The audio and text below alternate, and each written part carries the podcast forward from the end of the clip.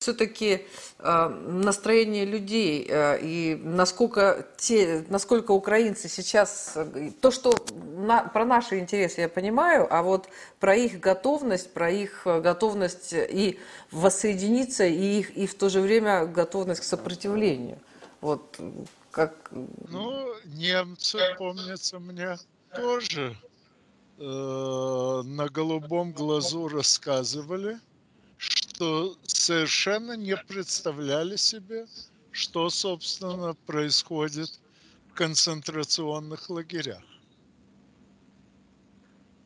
Э, но это не освободило их от ответственности за преступления на нацистской власти. Ну, э, наша операция, она, насколько я понимаю, слышала, читала, а, могла бы быть гораздо быстрее, если бы мы так а, не, не, ну, не берегли мирное население, не занимались его эвакуацией, лечением, гуманитарной помощью и вот какими-то социальными вопросами. Поэтому все-таки нацистскую Германию и Украину даже с нацистскими настроениями, наверное, сравнивать сложно. Нет, сравнивать э, не только несложно, но и необходимо.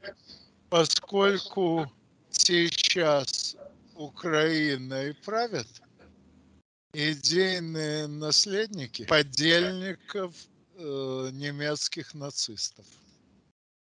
Э, они этого нисколько не скрывают.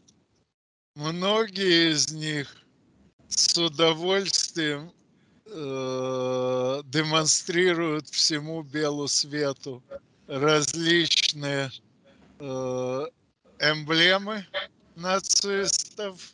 Многие делают себе татуировки с нацистской символикой.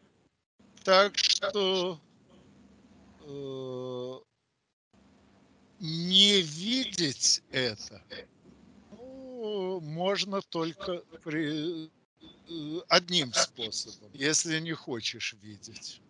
Ну, а Европа, то есть вы полагаете, что Европа все-таки знает о сущности вот этого режима? И о том, что действительно они все в свастиках, в татуировках, э, там, э, в этой всей символике? Ну, Но... опять же, в Европе этого не знают те, кто не хочет знать. Самый слепой тот, кто не хочет видеть. Власть, принимающие решения, э, это знают? Руководители фракций, руководители стран?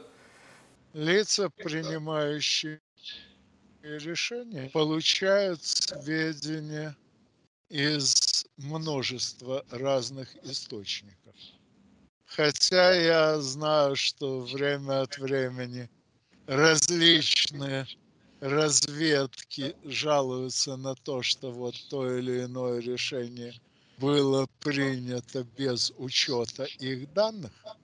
Но, как правило, эти данные были учтены, на самом деле им просто не придали должного значения. Они придают должного значения в тех случаях, когда решение уже принято, и просто э, его э, предпочитают обосновать незнанием. На самом деле знают.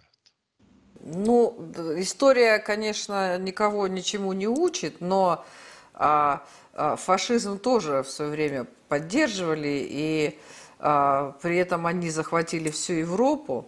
И до 1944 года э, та же там Британия, Франция, США внимательно смотрели, как э, фашисты будут э, там уничтожать Советский Союз, а когда не получилось, они уже типа открыли второй фронт, пришли на помощь.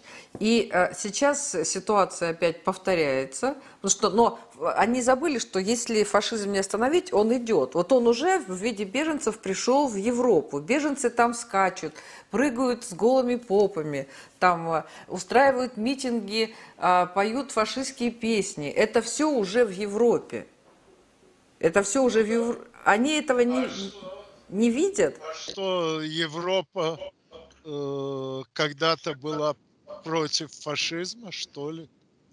Напомню вам на всякий случай, что главные разработчики расовой теории это французский граф Габино и британский лорд Чемберлен.